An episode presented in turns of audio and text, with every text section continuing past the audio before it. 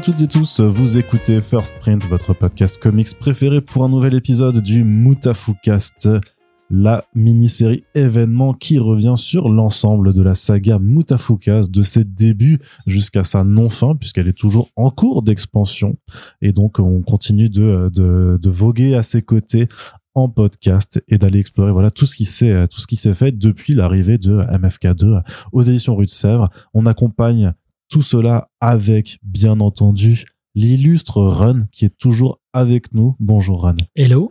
Et qui est donc bah, le créateur de Mutafukaz, euh, le dessinateur, l'auteur, mais aussi le scénariste et le co-réalisateur du film d'animation, puisque vous écoutez le deuxième épisode consacré au film d'animation. Il y en a un qui est paru alors de façon chronologique une semaine avant, mais je ne sais pas quand vous nous écoutez. Mais voilà, si vous écoutez euh, le podcast sur le film en commençant par celui-là, bah, vous avez loupé une partie de l'histoire. Donc je vous invite d'abord à remonter un petit peu pour écouter la première partie. Et puis maintenant, vous êtes bon, voilà, vous êtes au fait. Donc on se disait que il y avait un producteur qui venait de partir euh, du projet Mutafukaz, que toi t'as dit, voilà, lui, il s'en va et maintenant tu es aux commandes pour pouvoir poursuivre le projet, hein, qui avait déjà quand même, quand même commencé à avoir euh, quelques petites quelques petits freins, quelques petits aléas dans, dans la dans la production.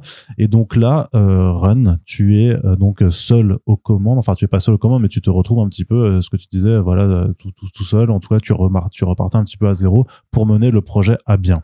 Ouais, c'est un peu flou parce que là, dans l'épisode précédent, je disais que c'était sur l'animatique, c'était ma voix, mais en fait, moi, j'avais fait déjà une animatique avec ma voix, mais en vérité, l'animatique euh, dont je parle qui avait été faite pour convaincre le producteur. Sur les DVD avec les, les voilà c'était quand même avec des voix pro qu'on avait enregistrées ouais, dont euh, Donald Renew tu disais. Dont mmh. Donald Renew ouais. Donc voilà des fois je m'embrouille un petit peu parce que c'est pas évident il y, a, il y a plus de 10 ans hein, bah, c'est ça en fait. c'est ça. C'est ça puis j'ai pas tout noté euh, tu mmh. vois sur un sur un carnet. Donc euh, donc voilà. Donc des fois c'est un petit peu flou euh, là, cette période-là, elle est un peu floue aussi parce qu'effectivement, du coup, le, prod euh, reste dans la boîte hein, parce qu'il continue à bosser sur euh, le film, le film d'Ofus. Mais c'est vrai que du coup, je bosse plus avec sur le film Moutafkaz.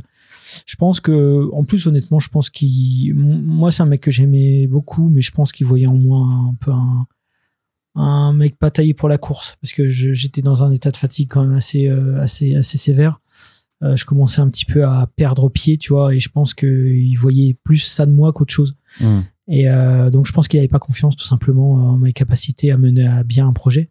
Donc ça devait créer aussi des, enfin des, des, des, tensions, je pense, tu vois, dans la manière dont il devait, à mon avis, parler de moi, etc. Bon bref, peu importe. Mais euh, mais du coup, je, alors j'ai plus les détails en tête, mais je sais que tout ce que je sais, c'est que le film continue, euh, le studio 4C continue de nous envoyer des images, etc., etc. Moi, je fais encore quelques allers-retours. Ouais, c'est ce que te demander, si t'étais retourné au Japon. ouais, ouais, ouais, je, je, je, ouais, ouais, j'y suis retourné. Mais c'était, en fait, c'était, il fallait, tu vois, parce qu'il fallait aussi discuter de la suite, euh, de comment ça se passait, euh, de, de valider aussi. Euh, je, je, me souviens d'ailleurs qu'on a dû retirer 20 minutes du film. Ouais. Là, c'était au lancement officiel de la prod c'était ok, mais on part pas sur une 50, on part sur une 30. Bon, bah là, c'était une réunion, des grosses réunions où il fallait discuter de qu'est-ce qu'on retire, tu vois. Donc ça, c'était terrible parce que tu regardes euh, avec les équipes japonaises, enfin, avec le monteur Nishimi-san, tu vois. Et Tanaka-san qui passait de temps en temps, et puis euh, moi je suis là, et puis euh, on retire, on retire, on retire. T'as l'impression que, que t'as retiré un quart d'heure, et puis tu dis on a retiré combien là? Bah 2 18, 2 minutes 18, tu vois. Ah merde. Tu fais, oh putain Donc euh, ouais, il y a des arcs qu'on n'a pas pu développer avec Willy, avec Bruce Maccabee, avec les catchers, tu vois. Ça c'est trois trucs euh, qu'on a dû euh, ouais. un petit peu euh, saquer quoi et un peu un peu de Luna aussi. Bon bref. Okay. Mais mais bon voilà, c'était ça la condition, c'était vu que du coup 1h50 enfin, je pense qu'il y avait un financement qui avait qui, avait, qui, aurait dû rentrer en compte et puis que finalement qui n'est pas rentré en compte. Du coup, l'idée c'était, enfin le, le truc c'était de, de, de, de, diminuer la durée du film pour pas que ça coûte. Euh... Prochain pour pas être over budget alors. C'est ça. Hmm. Sachant que je le rappelle, c'était quand même, euh, tu vois, c'était Ankama qui finançait tout, sans subvention, sans aide, sans rien, tu vois. Donc c'est un Hmm. truc. Euh, encore une fois, quand quand j'en parle, c'est euh, dans le, dans la profession, c'est inimaginable en fait, tu vois. Donc euh, donc toujours est-il que euh, je, donc je sais que je sais qu'on reçoit toutes les images vers 2015 un truc comme ça Ouais. euh, et là 2015 normalement. euh, Quand une fois qu'on a toutes les images, c'est euh, c'est la post prod qui doit commencer.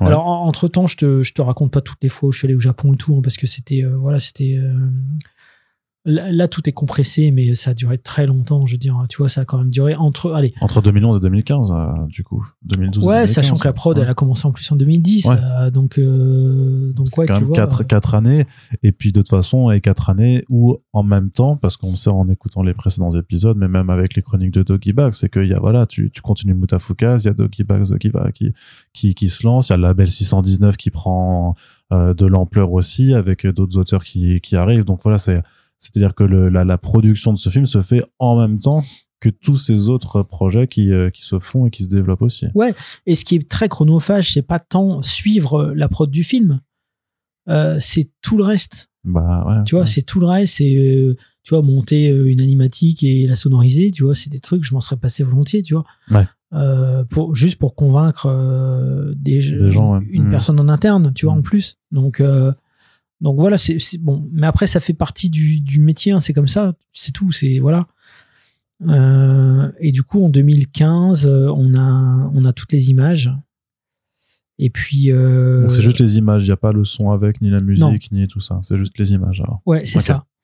Mais euh, je sais que le film à ce moment-là, il est mis au frigo entre guillemets parce que euh, il y a un autre film qui est sur le feu, qui est le film Dofus, Mhm. et dont la prod a pas commencé, a commencé il y a pas si longtemps en fait, tu vois. Donc euh, et je sais que euh, là pour le coup c'est un, un vrai projet d'entreprise. Mhm. Et c'est euh, et, et- et le film Dofus devait euh, entre guillemets nous nous ouvrir les portes du cinéma, etc. Donc la stratégie de la boîte à l'époque, c'était de sortir d'abord le film Dofus. Ouais. Euh, parce que c'était une licence forte. Voilà, euh, très prisé des jeunes en vidéo. c'est ça, et ouais. c'est autre chose que Moutafkaz. Il y avait, il y a des millions de joueurs, etc. Mm. Et l'idée, c'était vraiment de d'arriver avec ça, et puis ensuite, euh, et puis ensuite de sortir le film Moutafkaz. euh, Histoire de faire un nom sur Ankama Animation. C'est ça, ouais. C'est ça. ouais. Ça. Bah, la stratégie est tout à fait bonne. Hein. Mhm. Mais moi, c'est vrai que du coup, je me dis ah bon, bah, le film est fini et puis euh, je ne savais toujours pas si ça allait donner quelque chose. quoi. Est-ce que on va débloquer un budget? Parce qu'encore une fois, euh, produit par Ankama. Mhm. Donc, euh, tu vois, parce que quand c'est un projet qui est, j'ai envie de dire, qui rentre dans un circuit de production habituel, tu te poses jamais la question de est-ce qu'on va continuer, tu vois, parce que tout est quasi financé déjà, tu vois. Tandis que là, ben, c'était tout à fait possible que sur un problème X ou Y, il y ait plus suffisamment de fonds pour, euh, bah, pour financer euh, la post-prod, quoi. Donc, euh, je sais quand. Ah oui, je, je me souviens d'un truc, c'est à un moment donné, on était vraiment en stand-by sur la prod et, et le, et le producteur était parti. Enfin, en tout cas, était parti du projet euh, Moutafkaz. Et je sais qu'à un moment donné, euh, je voyais les nouveaux plans tomber. Je trouvais qu'ils étaient vraiment superbes et tout. Et j'ai, voyant qu'il se passait, qu'il se passait plus rien, c'était à l'époque où il y avait eu un nouveau DG aussi, genre, dont j'avais déjà parlé Ouais. et, et que j'avais compris que le film n'était plus euh, euh, à l'ordre du jour, ouais. quoi, entre guillemets. Et j'avais fait un, j'avais refait un montage encore euh, pour dire et en disant voilà, le film est fini à 70%. Euh, Est-ce que vraiment on, on arrête là ou on continue Tu vois, c'était Ouais. une manière aussi de d'insuffler, tu vois, une envie. Et je sais que ça avait fonctionné parce que je me souviens que Todd avait vu du coup ce truc-là et même euh, le DG et tout. Et ils ont vu, ils ont vu les images, des images peut-être qu'ils n'avaient même jamais vues à- auparavant. Tu vois, j'avais quand même fait un petit montage bien péchu et tout. euh, je me rappelle, j'avais j'avais mis The Game, la musique, euh, euh, tu vois, le chanteur. euh, Ouais. J'avais mis euh, à Money. et puis euh, ça envoyait le boulet, tu vois. Et puis ça a donné envie. Puis ils ont dit ouais ouais si il faut continuer et tout. Euh, Donc euh, bon bref ça c'est un, un petit détail. Toujours est-il que euh, comment ça s'est passé? Oui oui et donc euh, et donc euh, le et donc il fallait que le film de fou se sorte. Mm. Donc le film de fou s'est sorti en septembre 2015 je crois. Ce qui explique pourquoi euh, nous les images étaient finies en 2015 et que finalement le film n'est sorti qu'en 2018. Enfin, t'imagines, trois ans plus tard quand même. Alors pourquoi si tard? Tout simplement parce que ben, la post-prod, ça, ça prend du temps. Euh, C'est-à-dire que euh, déjà, il y avait des petits plans lacunaires du studio 4C. Il y avait des choses qui étaient quand même à revoir. Euh, donc il y a des FX qui ont été rajoutés directement avec euh, Ankama, tu vois, avec Ankama, Ankama Animation qui venait de terminer une saison de Wakfu. Il y avait plusieurs choses comme ça. Alors à ce moment-là, je me souviens que c'était Laetitia Jack qui avait pris le relais sur la, la direction de prod entre guillemets. Bon bref, c'est technique, on s'en fout. Non, je t'ai déjà dit, on s'en fout pas. on s'en fout pas, c'est intéressant d'être au cœur des coulisses. Tu vois, il y a Guillaume euh, Guillaume Scoffier aussi avec qui je continue de bosser sur les trailers, etc. qui est arrivé Ouais, aussi. euh, Studio. voilà, Mm. qui est arrivé aussi à ce moment-là. Lui était salarié dans Kama, il est arrivé aussi avec les Cia Jack. Donc c'est un moment où vraiment, euh, je sentais que c'était reparti, que d'un coup il y avait euh, des gens, il y avait des, il y avait des, des gens de la boîte qui étaient sur le projet. Là où av- avant j'étais quand même plus ou moins en solo avec avec une directrice de prod, mais qui bossait aussi sur d'autres prods et tout. Donc c'était un petit peu euh, là vraiment ils étaient, euh, enfin pas Laetitia, mais en tout cas Yuzu pendant un moment il était exclusif à ça. Donc euh, ça, là, j'ai senti vraiment que ça avançait, etc. Et, euh, et du coup, comment ça s'est passé? Bah, Sur la post-prod, j'imagine aussi qu'il fallait pas faire tout ce qui est en accompagnement sonore. Oui, oui, alors là, ouais, ouais, ça, ça, ça, ça, là, pour le coup, c'était moi qui étais aux commandes avec Pitch, euh, directement chez Ankama. Donc euh, là, c'était vraiment une partie, c'était très cool. Moi, c'est vraiment des, des parties où j'aimais bien. Il y a aussi, je sais aussi qu'on a remonté euh, des choses. euh, il y avait des, des passages un peu trop longs et tout. Et là, il y avait une monteuse euh, euh, qui avait bossé aussi sur euh, Wakfu et qui m'avait l'air tout à fait compétente. Et je suis arrivé euh, et on regardait le film. Et puis je l'écoutais vraiment. Je lui disais qu'est-ce que t'en- parce que moi au bout d'un moment, tu sais quoi, t'as plus de recul, tu vois. Bah ouais. Donc euh, j'avais envie de tout de tout changer dans tous les sens. euh, et elle me disait non, ton film il se tient, mais il y a des trucs qu'on comprend pas, ça on comprend pas, ça on comprend pas, tu vois. Et la meuf était junior, hein, mais je trouvais qu'elle était euh, pertinente, quoi. Tu vois, elle Mhm. était. j'ai- un bon. j'ai un bon comment souvenir de, de tout ce passage là quoi et et puis ensuite oui donc la sonorisation euh, sur la musique on savait pas encore tout à fait euh, tu vois et, euh, et je sais que Aurel San donc parce que on en parlera peut-être on en parlera de toute façon après mais déjà j'avais eu plusieurs allers-retours avec Aurel San et. Aurel San m'avait parlé de deux personnes enfin il m'avait parlé de de Scred Ouais. tu vois Donc son mais- DJ, ouais. voilà mais moi je me disais je me disais ouais mais là je, je me disais ouais mais ça fait un, vraiment un projet euh, entre guillemets euh, très ça- enfin tu vois on perdait un peu le côté euh, un petit peu étonnant de plein de gens différents qui arrivent dans le même truc Ouais.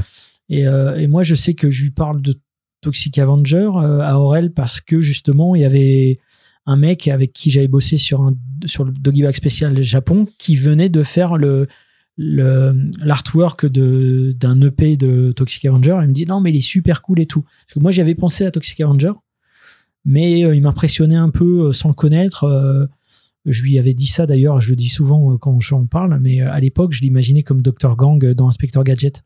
Tu vois j'imaginais un siège une main euh, un peu métallique robotique tu vois qui est en train de faire des trucs sur son ordinateur tu vois Et de caresser un chat. aussi. et de caresser un chat. euh, bon, là, pour, un- pour, le, pour le coup, c'est un, un Shiba, mais. euh, mais en tout cas, euh, et j'en parle à Orelsan et il me fait euh, Ouais, je pense que ça peut être cool. En plus, il est cool, Simon et tout. Donc, j'y bah. Surtout qu'ils. Alors, je sais pas s'ils avaient déjà fait leur son ensemble ou pas à ce moment-là. Oui, oui, il l'avait Ouais. déjà fait. ouais. Ok. Ah ouais. Bah, moi, la première fois où j'ai rencontré Oral, Aurel, je, je pense pas qu'il l'avait fait à cette époque-là. Bon, encore une fois, c'est assez confus, hein, euh, Ouais. les dates et tout. Mais euh, et du coup, je choisis de partir euh, vers Toxic Avenger parce que je me dis euh, comme ça, c'est ça rajoute encore une corde. Enfin, tu vois, c'est il y avait un truc comme ça qui me Pour le bien, croisement des influences et des univers. Ouais, c'est ça, ouais. fait. Ouais, c'est ça. Ok. Donc euh, et donc euh, et donc je me souviens que ouais euh, donc on enregistre du coup on... bah écoute est-ce qu'on parle du coup du tant qu'on y est est-ce qu'on parle du doublage ou pas euh, tout de Bah suite? oui. Ouais, vas-y. Euh, je reprends par le début alors Ouais. parce que souvent il y a beaucoup de gens qui s'imaginent que euh, le choix d'Orelsan c'était un choix d'opportunité tu sais Parce qu'à l'époque, il était déjà bien, bien, il, bah, il avait percé. En fait, Euh, La Terre est ronde, c'est 2014, je crois. bah ouais donc, donc, tu vois euh, le film est sorti en 2018 Hmm. Et donc, euh, il y a beaucoup de gens qui se sont imaginés que, ah ouais, ouais, ils sont allés chercher Orelsan, tu vois. euh. Il avait fait- déjà fait du, du One Punch Man ou pas aussi Alors, justement, moi, euh, quand j'ai contacté, non, mais quand le film est sorti, oui. Ok. Donc, euh, moi, bah, moi, j'ai contacté en 2009. Donc, euh, déjà. euh, Ah oui Ouais. D'accord. J'ai contacté en 2009. On avait déjà une bonne prise de contact. Il était venu. On s'était rencontré à Roubaix. Ensuite, euh, il était repassé. Il avait même enregistré deux, trois bricoles. euh, je me souviens de l'intro. Euh, il n'y avait pas d'image. Donc, t'imagines. Donc, ça veut dire qu'on était ah, encore avant la pré-prod. ah, On était euh, en pleine pré-prod en fait. C'est-à-dire qu'il n'y avait pas encore. le pilote. Donc, s'il n'y avait pas le pilote, c'est que il n'y avait rien. Je me souviens. Bon, bref, il a fait un test. ensuite, on s'était donné rendez-vous. Enfin, moi, j'avais dit, bah écoute, c'est cool, moi, j'aimerais bien bosser avec toi. Moi, il m'a dit, ouais, de toute façon, je vais bosser, je vais bosser. Suis pas encore tout à fait content de moi, mais euh, je prendrai des cours s'il faut, je vais bosser. Donc, c'était le Relsal de 2009, hein, tu vois. Donc, c'était. euh, on est. Bah, de toute façon, on était, on sortait de, on sortait de l'épisode, euh, comment euh, qu'il y avait eu avec où il avait été persona non grata Ouais. pour la polémique et tout. Là, tu Ouais, ouais, avec ça, le pute et tout ça. c'est ça. Mm. Donc, puis en plus, moi, la polémique, je la comprenais pas parce que je me disais, mais attends, son premier album, tout ça, il y y avait pas ça dans son premier album. Non. Et moi, si tu veux, c'est qu'après que j'ai, euh, fait le, la- le lien je me dis, ah, d'accord, ah oui, Saint-Valentin, je me rappelle, j'avais vu passer ce truc-là, c'était lui, d'accord. Tu sais, j'avais pas tilté que c'était le même personnage. D'accord, ouais. Mais moi, je m'en foutais, en fait. Je me Mm. dis, oui, mais moi, de toute façon, de ce que j'avais écouté dans son premier album, pour moi, c'était ça. C'était lui. Euh, donc, euh, donc voilà. Donc, il revient en novembre euh, 2011. Attends que je dise pas de conneries. Euh, novembre 2011, ouais, un dimanche. Euh, je me rappelle, il vient un dimanche euh, à Ankama, il y avait personne. Parce que la première fois où il était venu, il s'était fait un petit peu tenir le crachoir par des par un salarié qu'il avait reconnu, bah, un, un mec qui me l'a- qui me l'avait entre guillemets fait découvrir, qui m'avait dit ah tu connais ce mec-là et tout, il m'avait conseillé d'écouter. Et, et donc du coup, moi quand j'étais venu la première fois à la boîte, je les avais présentés. Et lui, il a débloqué de voir arriver euh, du coup Orelsan. Et je sais qu'il lui avait bla- blablaté, blablaté, blablaté. Je me suis dit merde, j'aurais peut-être pas dû faire ça. Donc du coup, quand il est revenu en novembre, C'était un dimanche, donc c'est voilà, pour être sûr de pas Voilà, se faire tenir la jambe. C'est ça, donc il y avait personne, il y avait pas un chien, euh, il y avait juste un, un, un technicos euh, qui était euh, avec nous pour enregistrer, tu vois les voix, et il y avait Guillaume Mouzet qui a co-écrit la, la bande originale, et puis euh, et puis voilà, et donc il y avait toujours pas de bande synchro, hein, il y avait pas de, c'était juste voilà un texte à lire sur un papier, et puis euh, là pour le coup on avait les images du coup de, du, pilote. Et, euh, et puis voilà, sauf qu'après, quand le prod, le fameux prod, quand il était arrivé, encore une fois, hein, pour qui j'avais, pour qui je garde encore beaucoup de tendresse en fait, en vérité. Mais euh, parce que je comprends, je- honnêtement, je comprends quels étaient ses, ses problèmes. Ouais. C'est, ça qui est triste là-dedans. Mais euh, bon, bref. Toujours est-il que euh, lui, par contre, il me dit non, non, pas Orelsan. Qui tu veux, mais pas Orelsan. Parce que pour le grand public, même en 2011, euh, la, polémique restait quand même bien attachée au, au personnage, tu vois. Hmm. Donc, euh, bah donc je dis ouais, c'est con parce que moi je veux quand même bosser avec lui. Bon bref, peu importe. Euh, toujours est-il que euh, après la prod avait continué. Lui il m'avait dit si quand le film est prêt tu me dis moi je suis chaud, tu vois? Mais en 2011. Puis après t'as 2012. Puis après t'as 2013. Puis Ouais. après t'as 2014. C'est ça, tu te ça fait, fait quelques bout. années de. de, de- ouais, c'est Tu vois. Et lui, pendant ce temps-là, il fait plein de trucs. C'est-à-dire que lui, pendant ce temps-là, euh, il gagne aux victoires de la musique, euh, il fait bloquer, il fait son film. Oui. Tu vois Mhm. Il fait son film. Euh, et d'ailleurs, attends, quand est-ce que je l'avais revu? Parce qu'il était venu. Ah oui, quand j'enregistrais. Ah ouais, ouais, c'est ça. En fait, quand j'enregistrais avec le producteur, avec Donald Regnault et tout, il était quand même passé nous voir. Tu vois Et c'est là qu'il m'avait dit Ouais, moi, je suis en train de bosser sur mon film. Je dis Putain, il bosse sur son film et tout. Bon, bref. Bon, bref, peu importe. Euh, et euh, ce qui fait que. Il était, il était quand même toujours aussi disponible, enfin, il- ou parce Bah que. non, non, non, bah non. Hmm. Non. Et puis en plus, moi, je me dis, euh, putain, le mec, je rencontre en, en 2009. Ensuite, il repasse en 2011 refaire un test. je vais pas lui faire à chaque fois, je vais pas lui mettre à l'envers à chaque fois, lui dire non non mais t'inquiète ça arrive et le truc n'arrive jamais quoi tu vois. Donc je me dis à un moment donné je je je je, je le contacte plus pour lui dire t'inquiète ça arrive parce qu'il va me dire c'est c'est qui ce guignol quoi. Et ce qui fait que à la fin donc vers 2015 euh, quand on a toutes les images euh, je me rappelle avec du coup euh, Guillaume Scoffier aujourd'hui The Studio on se dit bah, il faudrait peut-être recontacter tu vois Aurel San. Et j'ai oublié de dire un truc, c'est qu'entre temps, il y avait eu un autre prod qui était venu. Ouais. Ouais, ouais, il y avait eu un autre prod, ouais. Euh, avec qui ça s'était un peu mieux passé, mais c'était un peu. Euh, bon, c'était un peu light, mais bon, bon, peu importe. Mais en tout cas, oui, et lui aussi, et lui, il est à fond sur le choix. Il m'avait dit, oui, oui, si, si, il faudrait que. Faudrait qu'il y ait ah ouais, putain, oui, j'avais complètement oublié. Oui, oui, oui, oui. Après, après le premier prod, il y a eu, ouais, ouais, euh, non, mais je suis désolé pour euh, si c'est un peu décousu, mais il y a eu un deuxième prod, oui, évidemment, évidemment. Bon, bref, toujours est-il que euh, lui, il était à fond sur le choix, etc. Et ce qui fait que en, t'imagines, en octobre 2016 seulement, on décide de, bah, de d'y aller, quoi, de faire le doublage, quoi. Alors c'est vrai que c'est parce que tu dis le, doublage, mais parce que je sais que parfois dans certaines prods, en fait, euh, les, euh, en fait, les, acteurs vont enregistrer leur voix avant même que l'animation ne soit terminée pour que les animateurs en fait calquent les mouvements labiaux sur les dialogues qui sont prononcés. Là, de toute façon, c'était japonais, donc. Ouais, donc c'était pas, c'était pas. Non, non, non. Donc c'était. D'ailleurs, les doublages sont faits sur base japonaise, mais sur base test japonaise, pas sur les vraies voix, tu vois. D'accord, ouais. Ok. Et, euh, et quand Orelsan était arrivé, même quand vous avez fait les premiers tests, c'était aussi euh, pensé que euh, Gringe fasse. non, non, non. Alors justement, moi, c'est entre temps comme c'est, j'en viens à ça, c'est que du coup, Guillaume Scoffier, donc on décide de recontacter Orelsan, mais pas les mains dans les poches. Ce coup-ci, on se dit, on va arriver avec un vrai truc.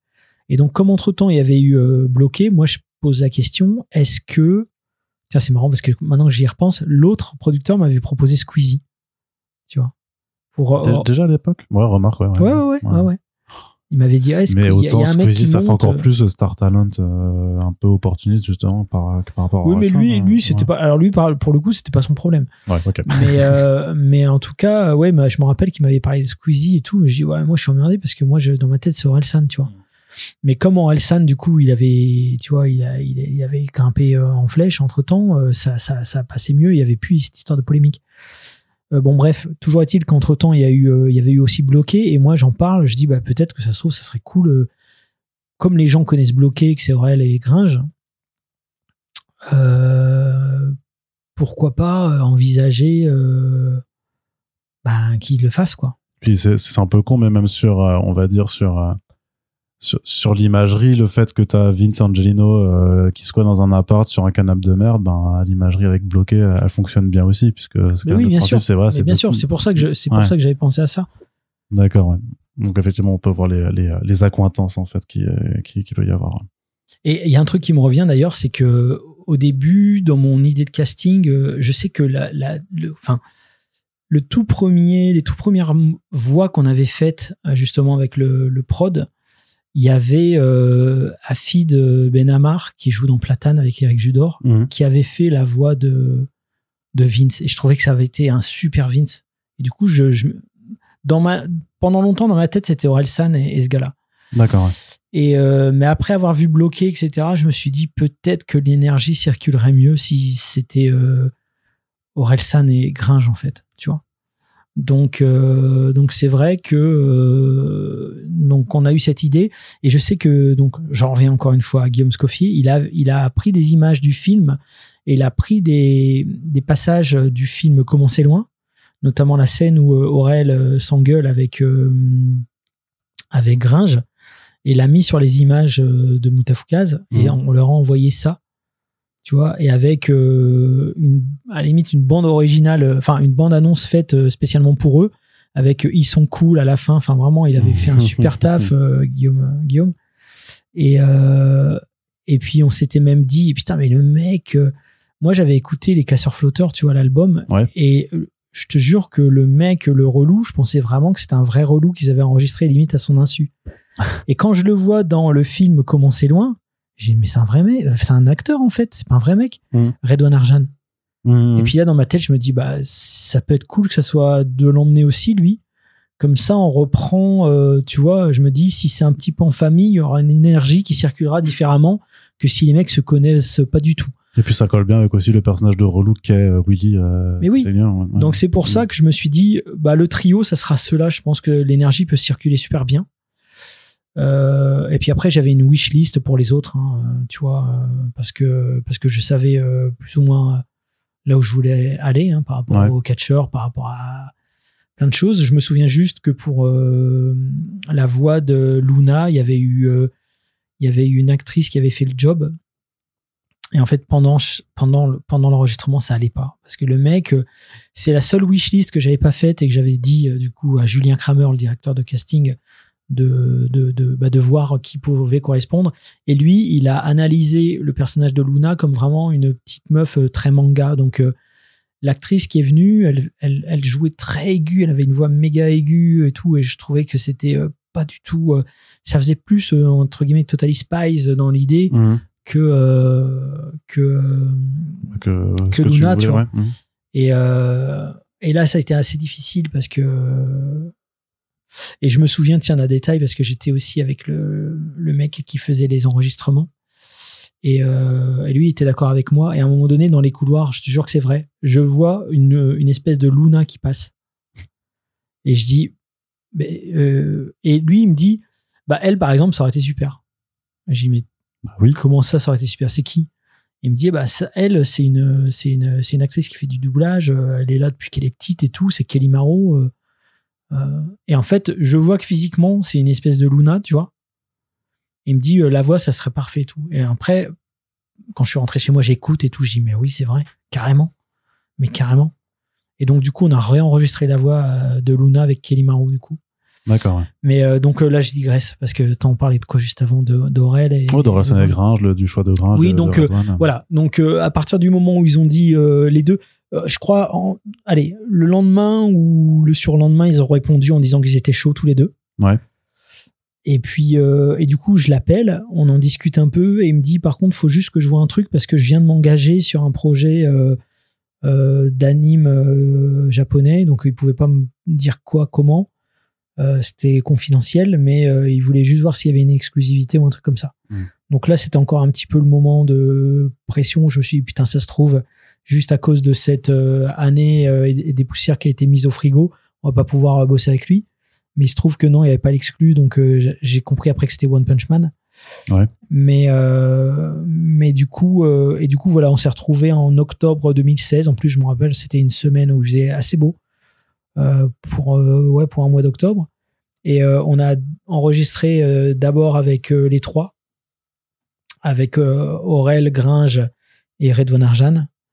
Et puis, euh, et puis ensuite, on a enregistré les autres euh, plus tard. Euh, donc, en gros, on avait bouclé une semaine pour faire toutes les voix. Je me souviens même d'un truc qui m'avait vraiment touché, c'est que, en fait, au début, même si on avait fait une première, un premier visionnage, Gringe, il comprenait pas encore tout à fait, je pense, le personnage de Vince, tu vois. Et donc, il avait commencé, il avait commencé à enregistrer, etc., etc., etc. Et je sais que moi, je trouvais que plus on, entrait dans le film et plus il maîtrisait, euh, plus il semblait comprendre le personnage.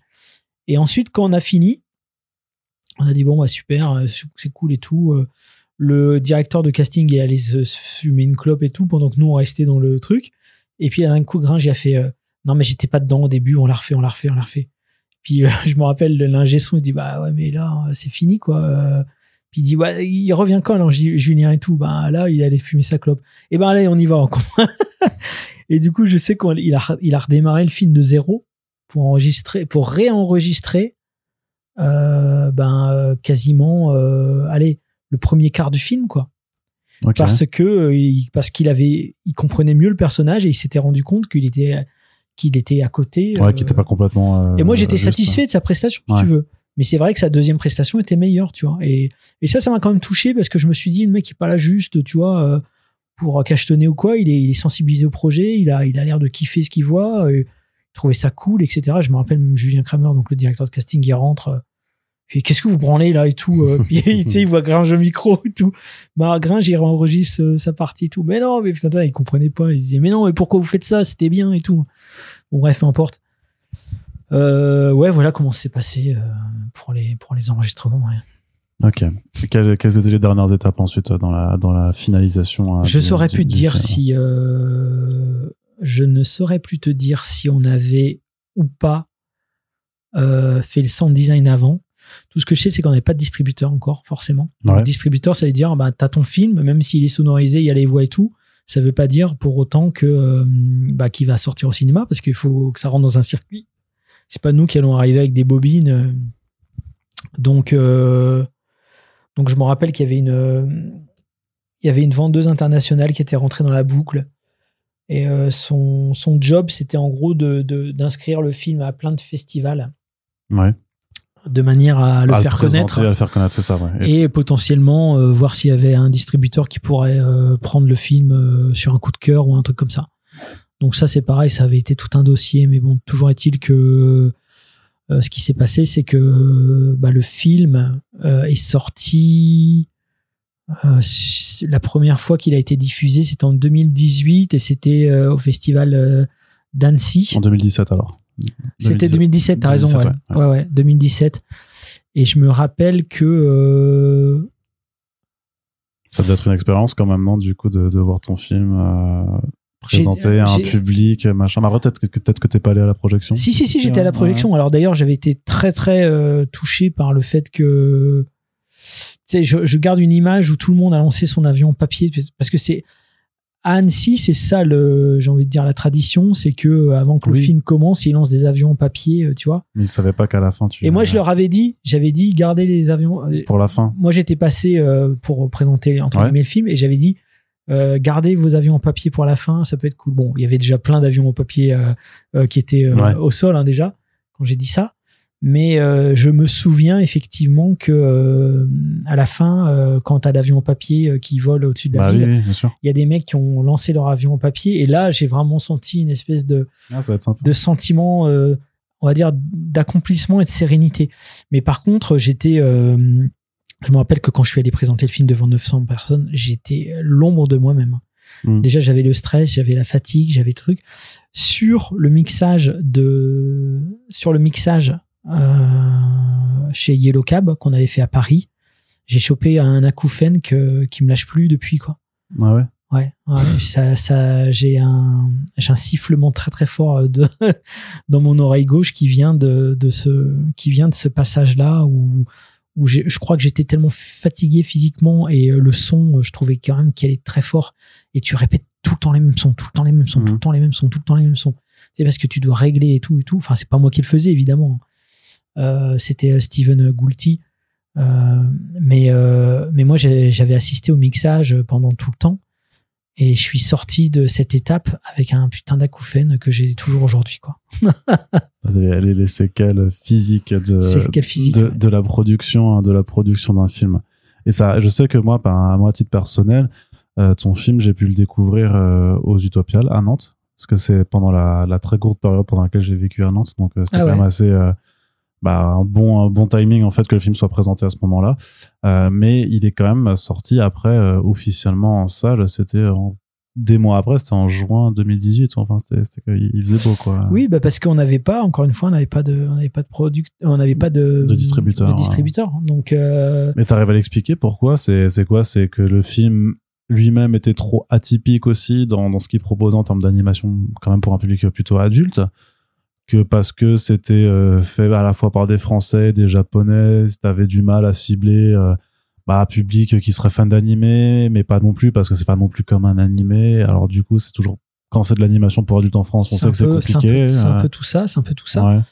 Euh, c'est aussi, je pense, parce que encore une fois, on est hors du circuit, tu vois, habituel. Donc ça, ça fait peur aux gens.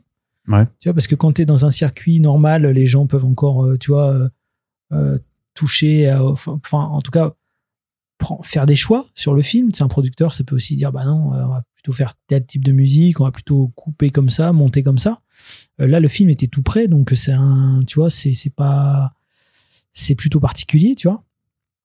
et puis, et puis oui, et puis les gens savaient très bien qu'avec ce genre de projet, même s'il y avait Orelsan dans, dans la boucle, ça reste quand même un dessin animé euh, pour adultes, euh, un peu chelou, un peu perché, euh, peut-être parfois un peu lacunaire. Donc, euh, bah ouais, c'était compliqué. Nous, moi, je t'avoue que si euh, à l'époque il y avait existé Netflix, euh, on n'aurait peut-être pas pensé à à film euh, au cinéma, tu vois. Ah ouais, tu- tu te dis que tu serais directement allé euh, chercher Netflix? Bah, un film au cinéma, c'est pas euh, c'est pas un but en soi. En tout cas pour nous, c'était pas un but en soi.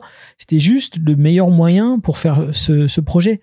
Mhm. Parce que euh, dessin animé, normalement, c'est au cinéma, c'est public familial. Mm. Déjà, parce que sinon, ça touche qu'une toute petite niche. et tu, tu supportes pas forcément les frais de, de, de, de, de prod avec euh, cette niche qui vient voir le film, tu vois. Parce que même ceux qui produisent le film, donc en, en l'occurrence Ankama, qui a payé, ils récupèrent pas sur un billet, sur un ticket d'entrée, ils récupèrent pas 100% du ticket d'entrée, tu vois. Non, bien sûr. Donc c'est très très compliqué à rentabiliser. Et puis euh, et puis voilà. Mais et à la télévision, bah, c'est encore pire. euh. Enfin après il y a eu Last Man, mais bon. euh, Mais Bah, la semaine, on sait que ça a été compliqué aussi. Hein, Oui, oui, voilà, ça a été compliqué. donc, euh, et puis c'est pareil. Pour, là pour le coup, euh, télévision, c'est vraiment là clairement pour les enfants parce que sinon euh, ça passe pas. Donc là le projet, il était euh, ouais le projet, de- le la base du projet était compliquée de toute façon. Ouais. De aujourd'hui ou demain, on lance une prod euh, Moutafoukaz en animé, on pense tout de suite à Amazon Prime, Netflix ou, ou ce genre de truc. Hein. On, on se dit pas cinéma. Cinéma, c'est les gens, regarde, ils se déplacent même plus là en ce moment. euh. hmm. Donc non non non, c'était très compliqué. Puis en plus, laisse tomber, on est sorti entre euh, Star Wars Solo et Deadpool 2. On est sorti Oui, bah, en après, même temps que Après, ça, ça, vous visez pas la, le même public non plus, pour le coup. Enfin, Non, mais euh, si, si t'as les mecs qui choisissent d'aller voir un film dans la semaine, ils ont ils choisissent entre, ouais. entre ces trois-là. Je pense pas que malgré tout, parce que t'avais quand même aussi, euh, ouais, j'allais dire, les, la BD qui, Ah, la BD, qui c'est était finie, t'as vu l'intégrale, enfin, si, ouais, l'intégrale était sortie, du coup, en Ouais, mais 2018, on vend quoi On vend. Mais même. Bah, attends, c'est, c'est pas mal, ouais, bah, après, sûr que 20, même 20 000, euh, ouais, bon, ok. mais non, mais c'est rien. Oui, En fait, pour rentabiliser ce film, il aurait fallu euh, 600 000. 600 000 entrées, ouais. Tu vois, on en a fait même pas 100 000, je crois. Ah ouais? Ce qui me semble déjà pas trop mal, mais après, j'imagine que c'est pas suffisant, mais ça, ça me paraît quand même Ouais. pas Après, j'ai pas les chiffres mais- exacts de combien il aurait fallu pour rentabiliser. Je dis 600 000 au pif parce que c'est un chiffre qu'on m'avait donné à un moment T. Mais euh, donc non, c'était euh, non, c'est une opération à perte totale pour Ankama. hein. D'accord. C'est sûr et certain. D'accord. Tu vois Ouais. J'ai envie d'aborder des points aussi, juste parce que c'est vrai qu'on a fait tout le schéma de la prod, de la sortie et tout ça, mais juste sur quelques points de détail par rapport à, aux différences au jeu des, euh, des sept différences entre la BD Ouais. euh, et le film. Moi, il y a quand même un point commun que j'y vois, parce que je l'ai regardé euh, bah, cette nuit, alors on enregistre pour, pour bien me le remettre aussi en, Ouais. en, en place. Euh, qu'il y a quand même aussi, euh, comme dans la BD, en fait, des, des formes de changement de style, en fait. Euh, notamment toute la séquence dans le mont euh, des, des, des machos où c'est c'est quasiment bicolore en, Ouais, ouais, ouais. en nuances de gris et rouge Mhm. par exemple et tout ça donc ça c'est c'est des décisions que 4C a pris euh, en accord avec toi non, non, c'est des Non, c'est là pour le coup, c'est des éditions que je prenais euh, en Mhm. amont. Euh, L'idée, c'était ces transitions, euh, ces ruptures graphiques qu'il y a dans la BD ou ce changement de papier, comment tu le transcris euh, en animé. Tu vois, donc euh, c'était plus ça l'idée, et notamment tout ce qui est euh, extra diégétique, à savoir les euh, la typo qui apparaît, etc. Alors je me rappelle d'ailleurs que la vendeuse internationale, euh, elle avait mis euh, quelqu'un sur le coup pour dire, euh, dans le but de vendre le projet, de trouver un distributeur, euh, ils avaient mis euh, encore une fois quelqu'un qui était censé faire euh, une espèce d'exégèse du film et dire euh, ce qui était bien, ce qui était moins bien, comment enlever telle scène, rajouter telle scène, euh, etc., etc. Et elle, elle voulait virer tout ça en fait. Tu sais, la course en poursuite à la Pac-Man euh, dans la ville, ça dégage. Les textes, qu'est-ce qui se putain de passe, ça dégage. mais Euh, comment vite Angelino faut-il pour avoir une telle tête Tu vois, tout ça, ça dégage. ouais. Donc, Et pourtant alors que c'est en plus ce qui est- et c'est ce qui est cool justement par rapport à l'animation et son rapport ici en plus qui est euh, bah qui est euh, euh, apprendre au premier degré à la bande dessinée, c'est que justement tu fais figurer euh, tes, tes, faux textes, enfin ou tes, tes, cassures de narration euh, que tu utilisais déjà en BD dans, dans le film. Donc c'est autant original en tant que film d'animation que c'est aussi bah voilà du, du fan service plutôt sympa pour ceux qui connaissent l'œuvre de base. Ouais, et moi je me posais des questions parce que je me suis dit bah ouais, mais peut-être qu'elle a raison parce qu'elle disait en gros ça fait ça fait sortir du film. Donc je me disais bah ouais peut-être, mais en même temps ce qui a besoin de rester dedans, tu vois. Je me disais, c'est ça aussi, Moutafoukaz, tu vois, c'est aussi. Euh... Donc j'ai choisi de le garder parce que je me suis dit, ben ça, pour moi, ça fait partie de l'ADN et, ben et, si c'est une maladresse, tant pis, ça fera partie des maladresses du film, mais euh...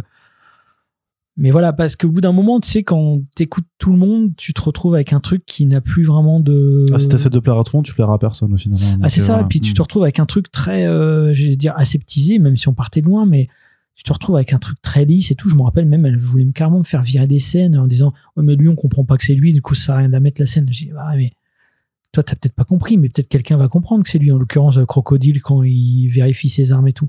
Elle avait mm. pas fait le lien entre lui et puis ce qui se passe dans la caravane après avec Willy. Mm. Donc, elle voulait carrément virer la scène de, de quand il prépare ses armes en disant, ça sert à rien, ça. Donc, euh, bon, tu vois, des fois, c'est des, des fois, c'est des trucs comme ça, c'est, que je considère être comme des pertes de temps parce que tu dis ouais mais mm. là on peut pas discuter d'autre chose que de ça parce que là euh, c'est compliqué quand même tu vois au point où on en est du film euh. bon enfin bref euh, mais oui oui c'est sûr qu'après de toute façon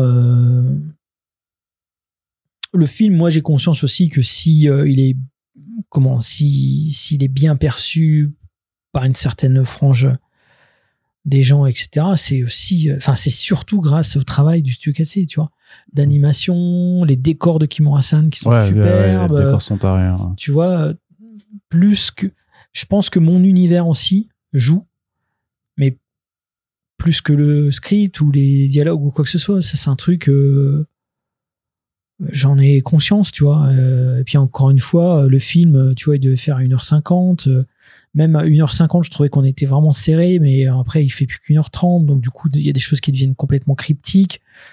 Euh, des fois, il y a des gens qui me disent Ouais, euh, le film était cool, mais j'ai préféré la BD. Mais ouais, mais la BD. Euh, la BD, elle prend plus son temps. 600 pages, tu vois. Bah après, et, la BD, euh, et ça, je suis désolé de, de, te le rappeler, mais elle a des montres religieuses géantes. Et euh, bon, bah, voilà, là-dessus, sur le critère qualitatif, sur le critère qualitatif, on est. je te raconte pas. Alors, pourtant, on les voit les montres religieuses à la toute fin dans l'un des écrans de. On s'est dit pourquoi pas, why not? Ça, c'est Nishimisan qui avait voulu les remettre. Mais euh, mais t'imagines pour installer les montres religieuses, il aurait fallu repartir du tome 0 Enfin, ça aurait été. Ouais, non, ça aurait été Non, non, bien sûr. Non. Mais sur, imagine un reboot en mini-série, why not? Moi, je suis chaud hein, pour faire. Enfin, je suis chaud. Je ferai plus comme ça. Oui, oui, parce que fais gaffe, il y a des gens qui vont s'emballer aussi en t'écoutant. Non, non, non, ouais, ouais. Euh. Mais euh, et puis surtout, moi, je pense que je confierais. Euh, alors là, pour le coup, je pense que je confierais le bébé. Je pense que je dirais. je reste. Tu restes juste en tant que super, enfin consultant, un truc comme ça. Ouais, c'est ça, superviseur producteur et tout. exécutif. Mais je rentre plus dans les trucs comme ça parce que c'est non seulement c'est extrêmement chronophage, mais en plus c'est en termes de, de, de, charge mentale, j'ai envie de dire, c'est, c'est très très gros, surtout pour quelqu'un qui n'a qui n'a qui n'avait jamais fait, hein, tu vois. Ouais, et puis on va supposer en plus que vu que tu faisais des allers-retours, c'est toi qui prenais beaucoup de enfin voilà, qui assistait aux discussions, qui devait sûrement aussi bah, avoir ah un certain poids de responsabilité euh, bah, que t'as pas forcément demandé non plus à, à avoir forcément. Ah oui, euh. parce que pendant longtemps, j'étais le seul interlocuteur mmh. français avec le studio 4C, tu vois. Donc, euh, bah ouais, forcément, quand il y a des quand il y a des soucis, quels qu'ils soient, c'est c'est vers moi que les soucis mmh. allaient plutôt que vers un producteur, par exemple. Mmh. Euh, alors que moi, normalement, dans mon rôle de coréal et d'auteur original euh, de l'œuvre, j'aurais dû être un peu protégé. Tu vois ce que je veux mm. dire?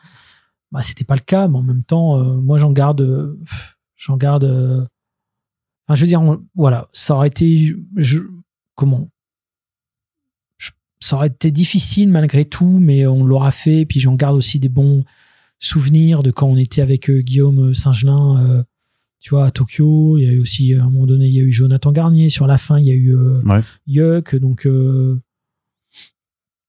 je me rappelle de enfin, bref je vais pas parler de ça mais euh, il y a eu ouais ouais je garde des Tu voulais pas parler de tes beurrés à Tokyo avec les. non non ça, Ah, non non pas du tout pas du tout mais mais en tout cas j'en garde des souvenirs douloureux tout comme j'en garde d'excellents souvenirs en fait ça Ouais. de toute façon moi je pars du Bah, ça- principe on, que on ressent quand même que ça a été un, un, che- un chemin de bataille et le fait c'est que bah voilà qu'on sait que ça a commencé à originer euh, en 2009-2010 et que ça ne voit le jour qu'en 2018 c'est qu'on se doute effectivement qu'il n'y a pas eu que des moments heureux et que voilà mais mais euh, le projet existe quand même je pense Oui, qu'il y a tellement de projets qui n'ont même jamais vu le jour que aussi, tu ouais. vois tu je me vois pas me je veux pas aller me plaindre tu vois je me dis Ouais. euh, je me dis ben c'est là ça existe euh, merci Ankama bravo pour euh, tout ce qu'on a pu faire dans la douleur dans le dans la joie dans le tout enfin tu vois je me Mhm. en fait je me dis juste euh, il y a quand même ce projet qui existe je suis toujours vivant tu vois donc c'est une ça reste une chance en fait tu Ouais. vois, donc puis t'as as une édition collector avec une grosse statuette là de Ouais, ouais, alors ça, c'était. AB. C'était. Alors là, tu vois, pour le coup, c'était un truc, euh, j'étais pas habitué non plus. C'est que euh, c'est AB qui a, qui a pris l'initiative, AB, l'éditeur donc du DVD Ouais. et du Blu-ray, qui a pris l'initiative de faire une statuette.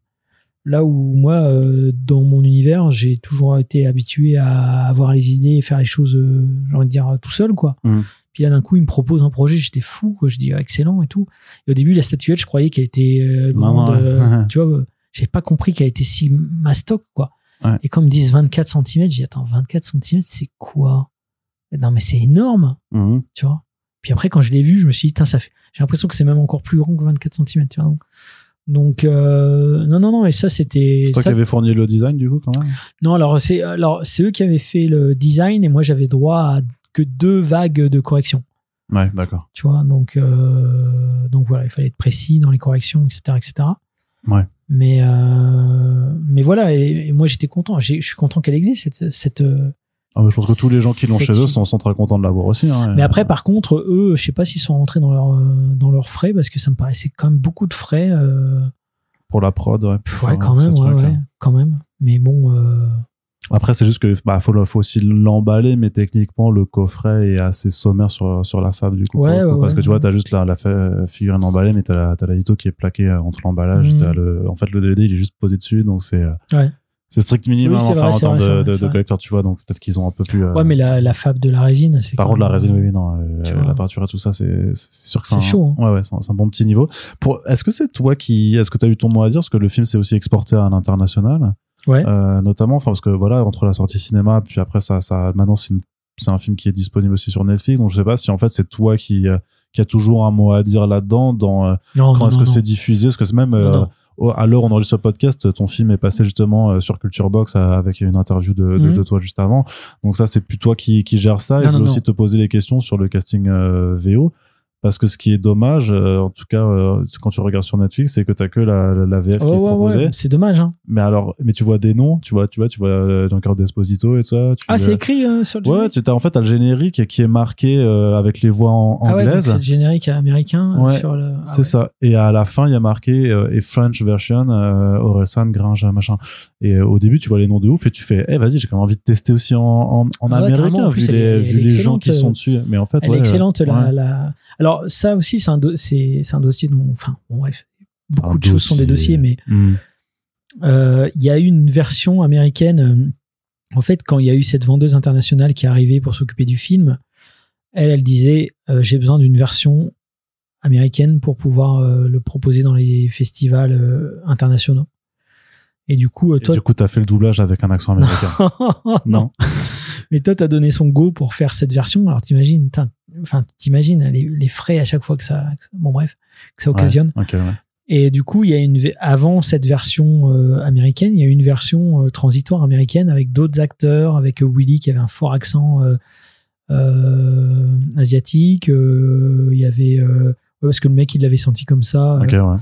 mais mais bon c'était quand même un peu amateur dans l'idée même si c'était moi j'aimais bien euh, Popeye etc ils étaient allés chercher des vrais mecs euh, du du, du des, des quartiers tu vois donc les mecs fait le N word c'était dans tous les sens Ah ouais, ouais, ce qui fait que le producteur, du coup, qui, qui avait succédé au premier producteur, il m'a dit non, non, mais Run, non, non, c'est ça, c'est pas possible. Hein. Ça, c'est pas chaud, possible et tout. Mm. Je dis bah ouais, mais mec, euh, c'est là, là, c'est pas moi qui dirige. Là, c'est la, c'est la vendeuse internationale qui, qui diligente un, tu vois, un, comment, un enregistrement machin. Euh, eux, ils me disent que oui, c'est ça qu'il faut. Euh, Qu'est-ce que tu veux que je dise? Moi, j'ai le Mhm. cul entre deux chaises. euh, bon, bref. Et puis, au final, c'est comme ça que le film a été projeté. Euh, donc, Laetitia Jack qui bossait sur le, enfin, qui bossait sur la post-prod en même temps qu'il bossait sur plein d'autres choses, hein, parce qu'elle était euh, euh, secrétaire de, elle était assistante de direction euh, de- chez Ankama. Mhm. Et donc, elle avait repris euh, le film, euh, tu vois, euh, j'ai envie de dire, sous son aile. Et elle avait réussi à le faire inscrire à anim, euh, Animationist Film, je crois, Ouais. à, à Los Angeles. Ok.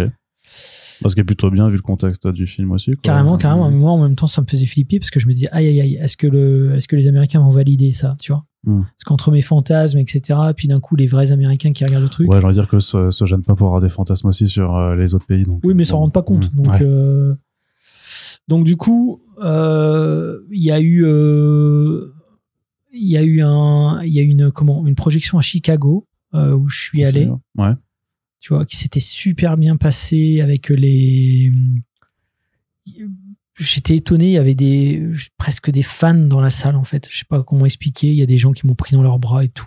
Ça, c'est les ricains aussi, je crois. Aiment C'est un bien. truc de fou. Ils Ouais. avaient été vraiment. euh, Puis je me rappelle, il y avait une femme de ménage. euh, Elle a dit ouais, d'habitude je regarde pas les films, ils me font chier les films d'ici et tout, parce que c'était un truc un peu un et tout. Mm. Elle a dit mais par contre euh, le film là, je suis resté jusqu'au bout et puis euh, puis c'est comme ça que ça se passe dans les quartiers. On est fiers dans les quartiers, on est fiers et tout. Tu sais, je me dis tiens, il y a des- choses qui m'échappent que Mhm. eux ils comprennent. Et euh, ça m'avait touché quand même, tu vois. Ouais, qu'ils arrivent euh, à s'approprier des choses que toi-même t'as pas forcément vues. au non, final, tu vois, hein. puis Mm. cette fierté des quartiers, euh, même si c'est un peu le message quand même, mais euh, je savais pas qu'elle allait être retransmise comme ça chez eux, pour Mhm. eux, dans, enfin dans leur cœur, j'ai envie de dire. Donc euh, ouais, ouais, ça m'avait, ça m'avait touché. Puis ensuite, je suis allé le présenter à Los Angeles, là où j'étais moins bon. Autant j'avais bien discuté avec les gens à Chicago, mais je sais pas pourquoi. J'étais à Los Angeles, j'étais un peu plus pétrifié. euh, En plus, c'était le Chinese Theater, tu vois. Donc c'est iconique, tu vois, le Chinese Theater de LA. En plus, euh, de loin, on- il ressemble à un macho, le Ah. truc, euh, sur, euh, tu vois, sur Hollywood Boulevard. Et puis, euh, et puis en fait, il y avait un mec de variété, de variety, le, Ouais. dans la dans la salle, et euh, il attendait de voir comment les spectateurs allaient réagir.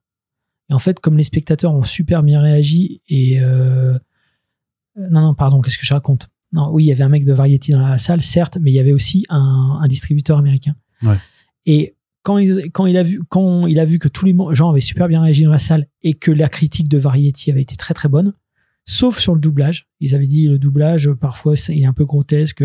Est-ce que les Français en ont conscience, etc., etc. Euh, le mec il a dit vas-y je prends le film.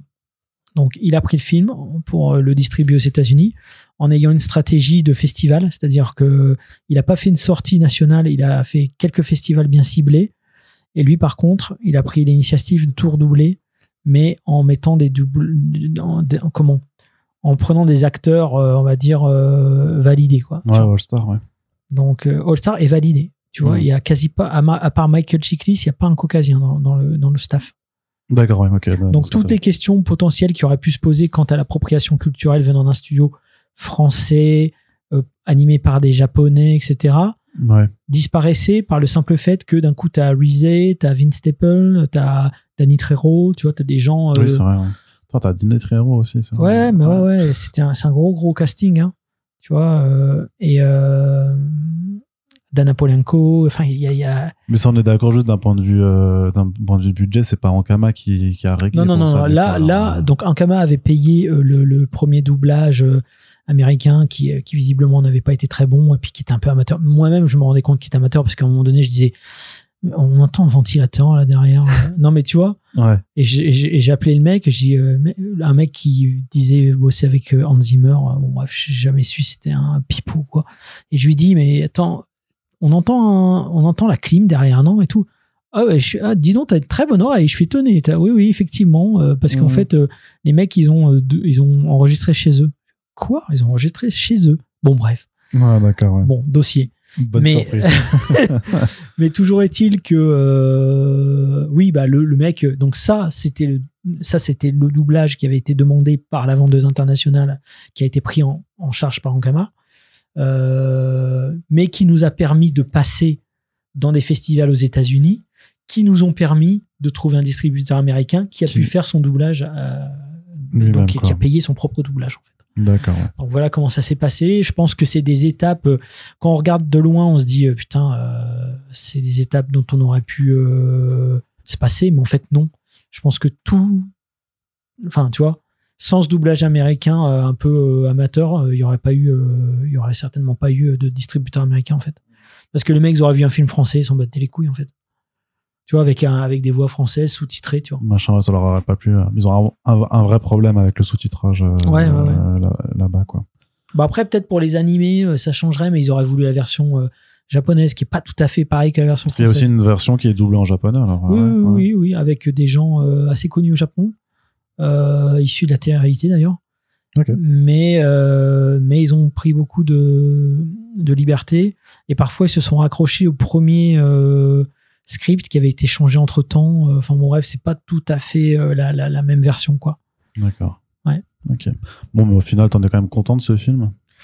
Je suis content qu'il existe. Ouais. Voilà. Après, euh, est-ce que je suis content du film? C'est comme si tu me dis, est-ce que tu es content de ta BD ou quoi? Euh, Bah, T'es content de ta BD je trouverais, je trouve toujours à redire, si tu veux. Ouais. Mais euh, Bah, De toute façon, en général, vous, les artistes, vous êtes euh, toujours vos pires critiques en général. ouais, Donc, je euh, pense, hmm. je pense. Mais euh, mais oui, oui, je suis content qu'il existe et et, et encore une fois, ouais, c'est grâce euh, c'est grâce à Ankama, tu vois. Et, euh, et c'est grâce au studio 4C, tu vois, qui a fait un travail euh, exceptionnel. Enfin, je veux dire, j'aurais pas pu imaginer mieux pour un film Cast que, que ce studio-là, tu vois. Hmm. Donc, pour tout ça, non, franchement, c'est, c'est, super, quoi. Est-ce que tu peux nous raconter un petit peu juste le personnage qu'est Tanaka-san, hein, ce que tu nous avais dit dans le précédent épisode? Tanaka-san, c'est un truc de fou. Moi, j'entendais des légendes défend, urbaines sur elle. Je me disais, mais attends, c'est un délire ou quoi? Les mecs, ils me disaient, ouais, euh, un jour, c'était. Euh, tu sais, t'as le. Comment t'as, Je sais plus comment elle s'appelle cette fête, mais c'est, en avril, les, les cerisiers japonais, il y a des pique-niques et tout.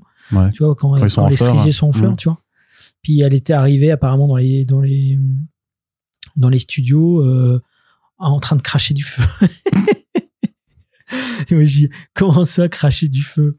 Euh, Ouais, ouais, en fait, elle avait. euh, elle soufflait, euh, tu vois, sur, elle faisait un truc de cracheur de feu, quoi. Ah ouais, tu vois. bah, ouais. Mais apparemment avec de l'alcool, de ce qu'il me disait. Et puis, ils, ils s'imitaient en train de cacher leurs feuilles quand elles passaient dans les, dans les bureaux, tu vois. Donc, tu vois, c'est ce genre de personnage-là. C'est aussi, une fois, elle m'a parlé, ah, je pense, elle s'en vante un peu que Katsuro Otomo lui a acheté un verre d'eau dans le- au visage. Ok. Donc, tu vois, je pense que moi, une fois, elle m'a expliqué, elle a dit, euh, tu sais, au Japon, c'est un- c'est c'est vraiment un pays euh, très macho. Euh, pour être là où j'en suis, il faut tenir ta place. Et pour tenir ta place, quand tu tiens ta place, ça plaît pas forcément à tout le monde. Ouais. Puis t'as intérêt d'être costaud de chez costaud. euh. Et elle est toujours super apprêtée. euh, elle est toujours super apprêtée. euh, et elle avait dit qu'une fois, en fait, ce qui lui est arrivé, c'est qu'elle elle est revenue deux fois de la mort. En fait, elle a fait deux arrêts cardiaques dans sa vie, Euh, mais deux sur le même coup, hein, sur le sur la même Mhm. scène, quoi. Et euh, en fait, euh, elle disait que ce jour-là, elle était euh, chez elle en jogging. et quand elle s'est réveillée après, donc t'imagines, elle s'est réveillée parce qu'elle sentait sa peau qui cramait. hein. Donc à cause des électrochocs, quoi. Ah, d'accord. Tu vois. Donc euh, première première fois où elle s'est réveillée, c'est parce qu'elle s'est cognée la tête dans l'ambulance qui traçait à fond de balle. Puis après, hop, elle a refait un arrêt. Puis après, deuxième fois qu'elle s'est réveillée, c'est euh, avec les, elle a senti une odeur de brûlé euh, d'électrochoc. et C'est ça qui l'a Mhm. réveillée. Bon, c'est ce qu'elle m'a dit. Hein. Et euh, et ce jour, et quand elle s'est réveillée, le truc qu'elle s'est dit, c'est euh, je, plus moyen qu'on me ramasse en jogging. Ah, Donc tu vois, que c'était le fait parce qu'elle était en jogging qu'elle aurait eu, euh, qu'elle aurait eu son accident et du coup qu'il fallait plus qu'elle porte de jogging. ouais, non, non, c'est plus, certain, elle voulait plus qu'on la, elle voulait pas qu'on la voie la comme voit ça. comme ça alors euh, du coup. Mais en tout cas, oui. Et puis euh, souvent, euh, souvent, elle faisait allusion au yakuza, mais pour déconner. euh, Une fois, je me rappelle, elle avait, elle avait payé, tu vois, un, repas et puis je lui avais dit, euh, ah, merci Madame Tanaka et tout. Elle m'avait dit non, non, non, ne, ne, me remercie pas parce qu'à partir de maintenant, tu me dois quelque chose. Bah oui, oui, ouais, c'est ça. Et du coup, tu, tu, devais, tu devais être embrigadé dans leur. Dans... Ouais, ouais, non, mais Madame Tanaka, c'est vraiment quelqu'un pour qui j'ai énormément de respect. Tu sais, c'est le genre de personnage qui, tu vois, elle fait 1m60, mais quand elle rentre, euh, t'as l'impression qu'elle fait 2m30, tu vois. Hmm. Elle, est, elle impose, tu vois, elle a un charisme, elle est eh ouais, c'est vraiment un, c'est un personnage quoi. Puis elle est pas là pour euh, pour déconner quoi. Tu sens vraiment que elle sait, elle rit, elle rit beaucoup et tout, y a pas de souci. Mais quand mais quand faut être sérieux, elle te, elle te rend sérieux quoi. Ouais, hmm. tu ouais, tu déconnes pas quoi. Ok. Donc euh, non non vraiment, Madame Tanaka, c'est un gros gros respect quoi. Ok. Et alors du coup, euh, tu disais euh, si ça devait se refaire, tu laisserais, tu déléguerais la production et tout ça, mais tu as des envies même de, de pouvoir refaire de l'adaptation euh, animée de cet univers? Bah, J'aimerais bien. Moi, j'ai déjà été approché par des gros studios américains. Le problème, c'est que l'idée, leur idée, c'était juste de, de, vendre la licence complète, quoi. Donc, ça veut dire que je pouvais même plus rien faire moi derrière. Ça ne m'appartenait plus. C'était quelque chose qui devenait la propriété du studio. Mmh. Donc euh, même contre un gros chèque, ça m'intéresse pas en fait. Euh, pour l'instant, c'est quelque chose qui m'intéresse pas du tout. Ah, t'es pas encore assez assez vieux et de droite du coup. Ouais, c'est ça quoi. peut-être quand je serai peut-être quand j'aurai 70 balais ou j'en sais rien. Mais là pour l'instant, je me dis bah non, moi je c'est tout ce que j'ai, j'ai envie de dire. Donc euh, ben voilà, j'ai encore des choses à raconter par rapport à ça, etc. Mais, mais donc, ça ne s'était pas fait. Puis en plus, c'est compliqué parce que les Américains, si tu veux, il y a. Euh, je suis pas l'unique auteur de Moutafkaz vu que le droit français reconnaît aussi. Euh, les Américains, c'est différent. C'est surtout le scénariste qui est propriétaire de l'œuvre et, le dessinateur, c'est presque un prestataire. Alors, on avait discuté déjà sur Twitter, toi tu avais dit bah non, pas sur tous les projets, etc., etc. Mais euh, toujours est-il que, euh, par contre, en France, euh, c'est systématique. C'est que le dessinateur, il est aussi co-auteur. Et donc, comme j'ai bossé avec Neyef, Guillaume Saint-Gelin, tu vois, maintenant Simon. Après, ils, sont, ils ont pas. Enfin, oui, d'accord, sur l'univers. Ok. Sur les, sur les ils sont co-auteurs. Oui, bien sûr. De, sur l'Obaloka, je suis pas le seul auteur. Bien sûr. non, mais après, si on parle que de Moutafoukaz en tant que tel. Oui, mais alors, du coup, le studio voulait tout. Oui, le studio voulait l'univers euh, étendu Moutafoukaz. Ok, ouais. Et donc, ben, c'était compliqué. Donc, il me disait, ben, essaye de racheter les droits aux gens et tout. Et mais non, puis en fait, moi, je me suis dit après, si c'est pour racheter déjà le droit aux gens, pour après vendre un studio pour lequel je serais même plus propriétaire du, truc, quel intérêt ouais, Oui, t'as pas, pas trop d'intérêt à part le gros chèque peut-être au début, mais après, ouais, c'est sûr que c'est. Mais c'est pas, on fait pas ça pour ça, nous. non, non, bah non. Euh. J'imagine, je sais pas. Ouais, non, bah, on ferait pas de béné. Hein. ok, très bien. Bah écoute, euh, je crois qu'on a fait un joli tour quand même. je euh, pense. Au final, avec ces deux épisodes, on a quasiment, euh, on a plus de deux heures en fait sur sur le film. Donc on est plus long que le film. On est même plus long que la version originale du film. quelque part, c'est quand même pas mal de, de, de, choses à raconter dessus. Donc c'est bien, c'est un bout de chemin fait, et donc on va pouvoir attaquer dans le prochain épisode le gros morceau que constitue euh, MFK2. Voilà, il aura ah fallu tous ces épisodes pour en arriver là. Voilà. Mais on va y arriver quand même sur euh, sur la relance, la reprise, le renouveau, le, retour, le retour du roi tel que j'aime à, le dire. Mais ce sera du coup pour le prochain épisode. Merci à toutes et tous de nous avoir écoutés euh, jusque-là. On espère que vous serez encore euh, présents pour le ou même les prochains épisodes, hein, puisque bah il y a effectivement MFK de tome 1 pour le prochain mais on sait qu'il y a un tome 2, un tome 3 qui sont aussi en préparation, donc on finira par y revenir. Je t'attendrai jusqu'à ce que le tome sorte, et puis euh, dès qu'il sortira, je dirai Hey, regarde, les micros, ils sont toujours branchés, ils t'attendent. Et, euh, et d'ici là, bah, en tout cas, on espère que ça vous a plu jusque là. N'hésitez pas à le faire savoir sur les réseaux sociaux, partout. N'hésitez pas, voilà, à partager en taguant euh, Run label 619 pour voilà continuer de faire vivre l'univers Moutafoukaz, même taguer Netflix, hein, vu que c'est eux qui ont le film en ce moment de diffuser chez eux. Donc voilà, faites vivre Moutafoukaz par tous les moyens possibles. Merci beaucoup, Ron, euh, de toujours être présent et de bah, nous donner de, ton temps pour participer à ce Moutafoukast. Et puis on se dit bah, au prochain épisode. Salut À bientôt